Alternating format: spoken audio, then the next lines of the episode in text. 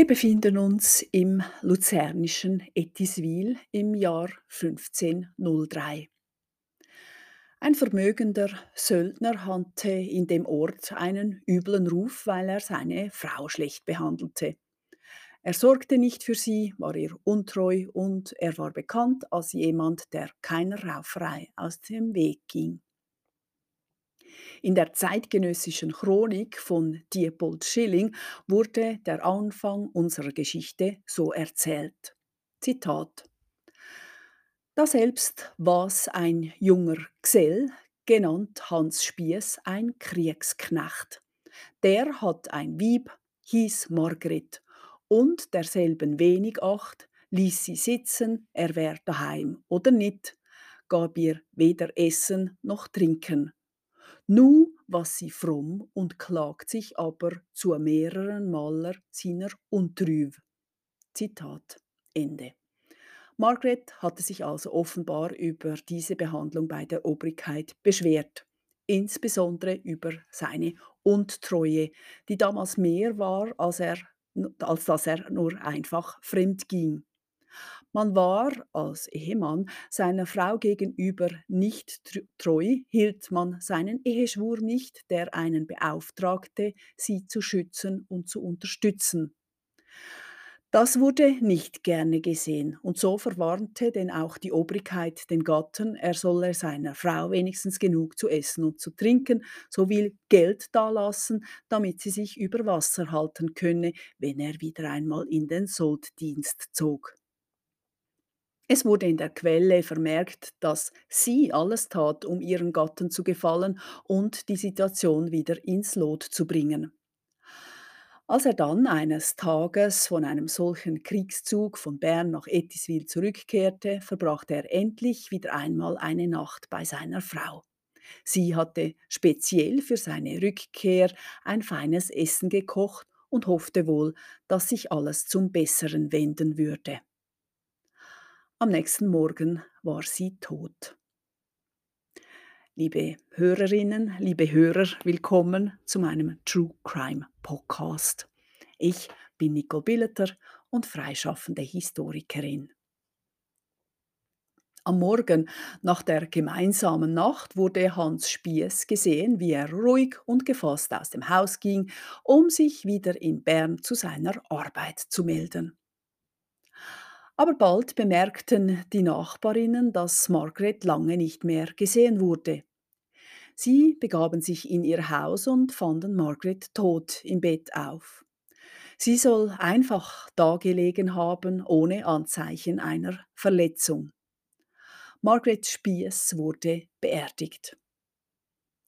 Aber die Leute des Ortes glaubten schon bald zu wissen, dass Hans Spies sie sicherlich mit einem Kissen erstickt habe. Diese Gerüchte kamen der Luzerner Obrigkeit zu Ohren, die daraufhin die Einwohnerinnen und Einwohner von Ettiswil warnten, sich nichts anmerken zu lassen, wenn Hans Spies zurückkäme. So sollte er glauben, mit seinem Verbrechen davongekommen zu sein. Die Bevölkerung wurde ebenfalls aufgefordert, Spies eigenhändig zu verhaften, wenn er wieder im Dorf war. Und so passierte es. Hans Spies kehrte bald zurück, wurde von der Bevölkerung erfasst und der Obrigkeit in Willisau übergeben. Nun wollte man die Wahrheit wissen. Um diese zu bekommen, befolgte die Obrigkeit die damals üblichen Gepflogenheiten des Rechts. Den vermuteten Täter, der er ja nur wegen Gerüchten war, unter schwerer Folter zu befragen. Margarets Leiche hatte ja gar nicht auf ein Verbrechen schließen lassen, aber eben, Hans Spies wurde gefoltert. Das sogenannte Aufziehen war eine äußerst schmerzhafte Prozedur bei denen, die Schultergelenke ausgerenkt wurden. Und in der Regel gestanden die vermeintlichen Täter ihre Tat früher oder später, einfach nur damit die Folter aufhörte.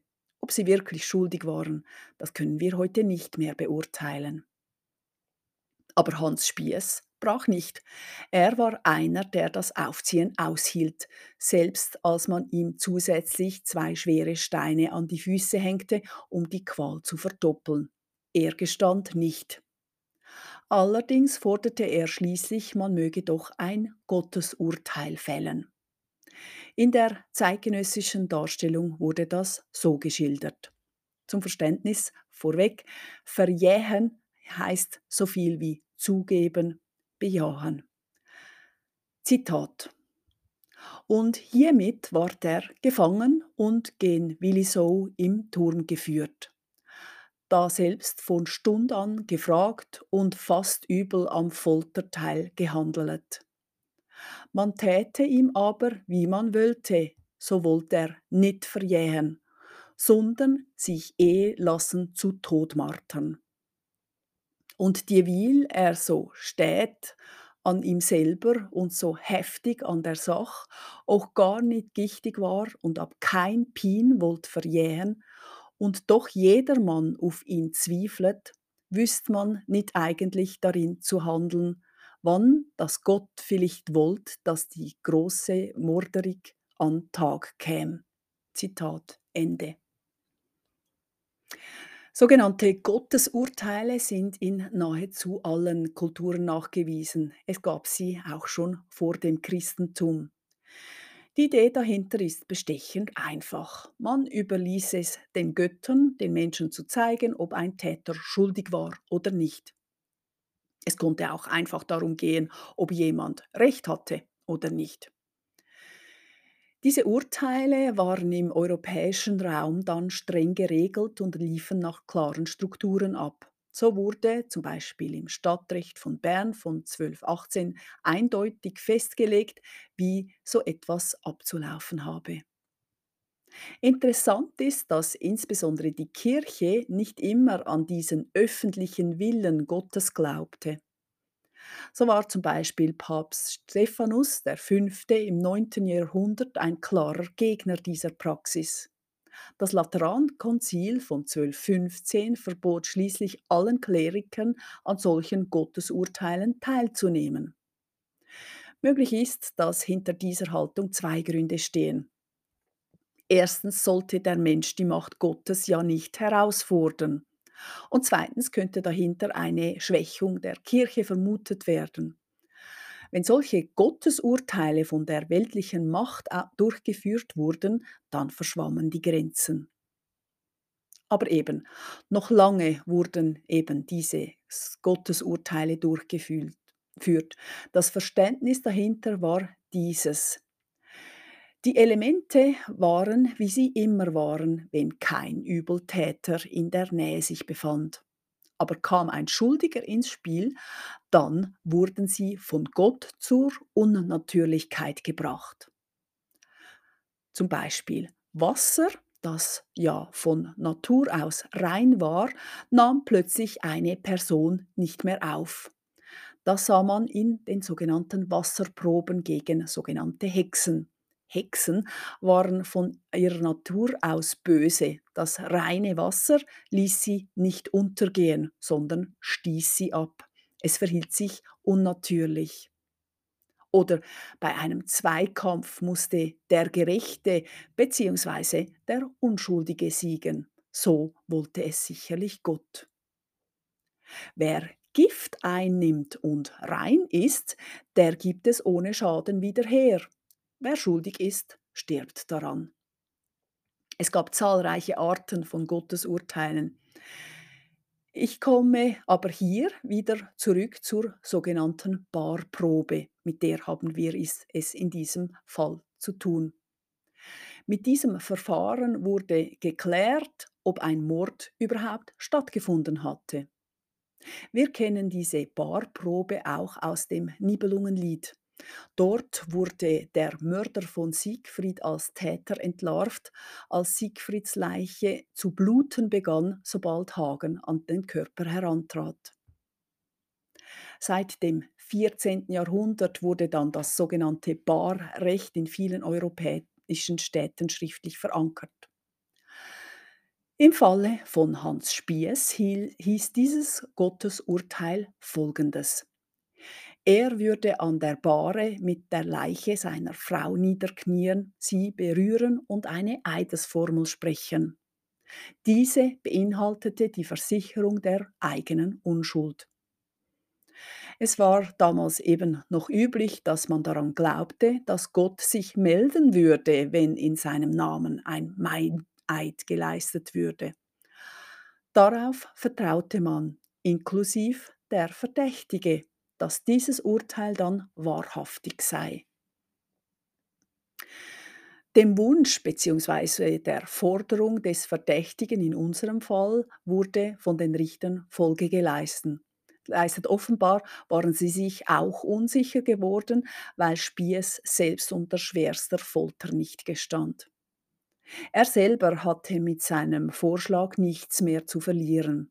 Entweder er war sich seiner so sicher, dass er es wagen wollte, weil er eben unschuldig war, oder er hielt ganz einfach die Folter nicht länger aus und verwetterte sozusagen seinen Kopf.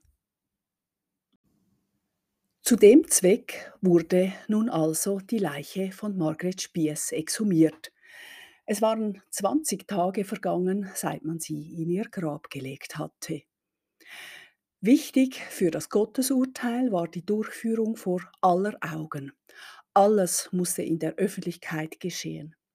Zusätzlich wurden sieben Männer von hohem Ansehen als offizielle Zeugen bestimmt. So war es dann auch im Fall von Hans Spies. Auch hier in ein Zitat. Da nun alles nach erkannter Urteil beschach, wann Hans Spies wollt nicht, nicht anders, dann über den Toten liebgan und des Mords unschuldig sein, man seite ihm viel oder wenig. Und also ward die Todfrau ausgegraben und er gar beschoren, auch gefänglich, gan Etiswil, nackend abgezogen und zu der Bar geführt und geheißen, zween Finger auf ihr rechten Brust zu legen und ein gelehrten Eid zu schweren, wie obstaat. Zitat Ende. Die Bahre mit dem Leichnam wurde für alle gut sichtbar aufgestellt. Hans Spies Kopf wurde geschoren, ein Seil wurde um ihn gebunden, das Ende hatte der Scharfrichter in der Hand. Spies wurde bis auf die Haut ausgezogen und musste langsam auf die Leiche zugehen. Der Historiograph Diepold Schilling schilderte in seiner Chronik, dass Hans Spies schon gar nicht bis zur Leiche gelangte. Diese hatte schon beim entferntesten Anblick, in großen Anführungszeichen, des Täters begonnen zu reagieren.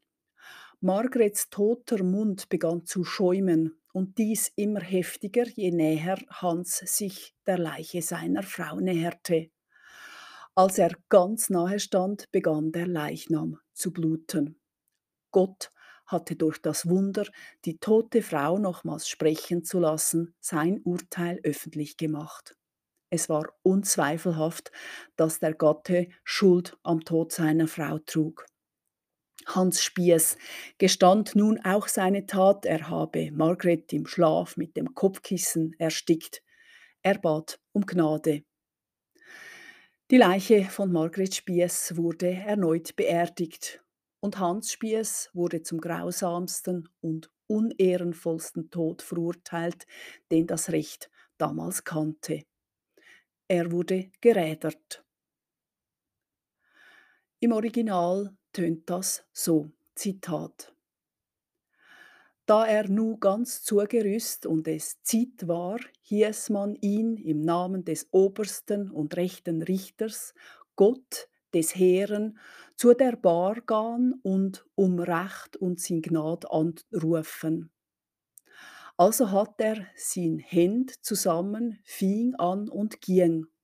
Und den ersten Schritt, den er tät, wiewohl er noch der von fern Frauen was, in Maß, dass er sin kaum mocht sehen, da fing sie angens an, warf ein Schum zum Mund aus, und je näher er zu hinkam, je fester sie anfing schumen. Und da er noch hinzukam, da entsprang ihr ein roter Fleck an der Stirnen. Da er nu sollt niederknien und schweren, da fing sie an bluten solchermaß, dass das Blut durch die Bar niederrann und sie sich ganz entfernt. Da verracht der Mörder das Mord und seid, wie er sie mit einem Küssi ersteckt und erwürgt hätte, und bat um Gnad. Und auf solche große Wunderzeichen, auch nach Verhörung der Kundschaft, war er seinem Verdienen nach geredet und die Frau wieder vergraben. Darby man wohl mag erkennen, dass Gott kein Mord ungestraft lan, wann gewöhnlich redt man, es blieb kein Mord verswiegen, ward dann auch schien. Deshalb niemand bedarf wundern oder fragen, ob ein Himmel oder ein Hellsieg. Wann es sind doch recht Fragen, mag einer bei diesem und anderem wohl verstehen. Zitat Ende. Zum Schluss noch zwei Bemerkungen. Es wurden im europäischen Kulturraum zahlreiche sogenannte Barproben aufgezeichnet aber zu keinem Ereignis gab es eine so genaue historische Aufzeichnung wie bei jenem von Etiswil. Und wenn Sie diesen Text selber lesen möchten, dann können Sie das online machen. Die Chroniken von Diepold Schilling sind verfügbar. Ich hinterlege den Hinweis dazu in der Beschreibung des Podcasts. Was sich sicher lohnt, wenn Sie die Schrift nicht lesen mögen, ist, sich die Bilder des Falles anzusehen. Sie begleiten den Text von Schilling. Dort wie, wird wie in einem Comics genau dargestellt, wie die Sache ablief. Das versteht man auch ohne Text oder mit dem Wissen darüber, wie ich Ihnen nun dies in diesem Fall dargestellt habe. Bis in zwei Wochen wieder. Auf Wiederhören.